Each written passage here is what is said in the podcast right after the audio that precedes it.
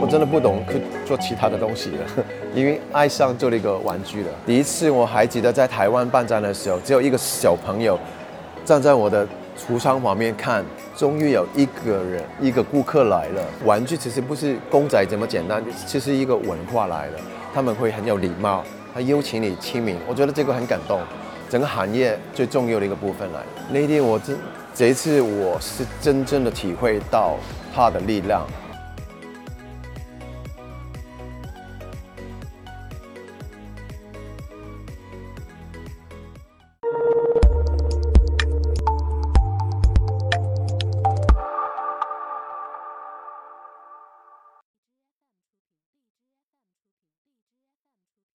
我是来自香港的 Kenny Wong，呃，其实玩具的设计我大概做了十几年了。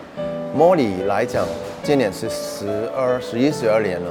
呃，当初我是广告公司的画图员，后来画了很多年，觉得都是做别人的东西，觉得很没有趣味，想做一点自己的东西。后来就跟两个好朋友一起在创立的铁人兄弟，开启了公仔的一个事业。铁人兄弟那个年代都是一个活动的人哦，都是比较男生，差不多都每一年如果认真的话，只可以出了一支到两支的产品，所以完全没有办法去平衡这个我自己的呃生活。慢慢的想到啊，要不要把东西改变，别人的东西放下来，好好的做我们自己的东西。那个年代应该是最大的一个里程碑。后来就遇到一个很偶尔的机会，帮小朋友画画，遇到一个很可爱的小朋友，他就启发了我，想出了莫莉这个这个造型。他的表情就是嘟嘟嘴巴，我觉得很可爱，想到好像以前自己一点点的感觉。最困难的时候应该是呃莫莉的头三年的时候。因为当初其实没有太多人认识这个角色，而且不受欢迎。第一次我还记得在台湾办展的时候，只有一个小朋友站在我的橱窗旁边看，我已觉得已经很感动。终于有一个人，一个顾客来了。我觉得呃，莫莉最有意思的部分是她有影响到他们。有一个有一个小女生，她说：“呃，我明天就去日本了，我去学那个漫画。”我回来的时候，我希望可以跟你一样厉害。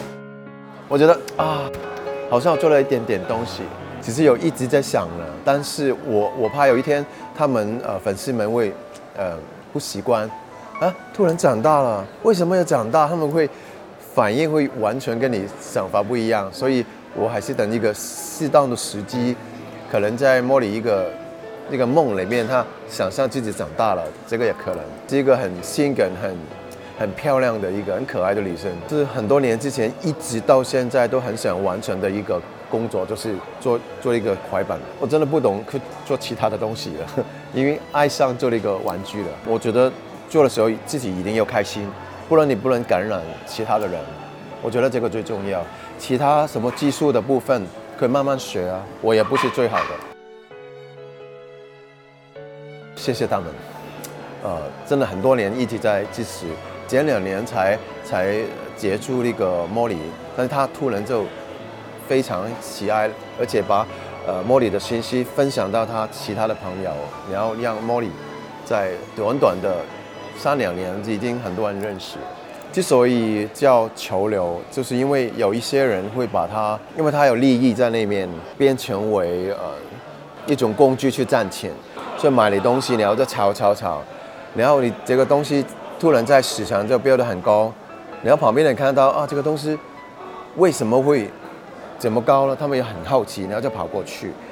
如果说他们不对吗？也不行，没有他们，也没有太多人注意。我觉得这个也是两边看吧。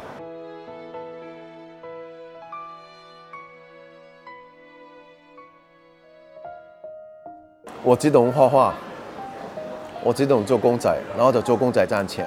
我一直都觉得，首先你要把自己的东西做好，然后才可以吸引到客户对你有兴趣，才可以找到合作。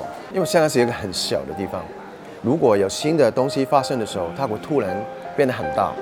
但是如果没不能够不断的有新的东西出来的话，那个小小的地区很快就会觉得很慢，就很快就往下去了。但是现在这几年，它有重新往上出发了，就是因为呃多了很多新的玩玩具的设计师出来。那天我这这一次我是真正的体会到它的力量。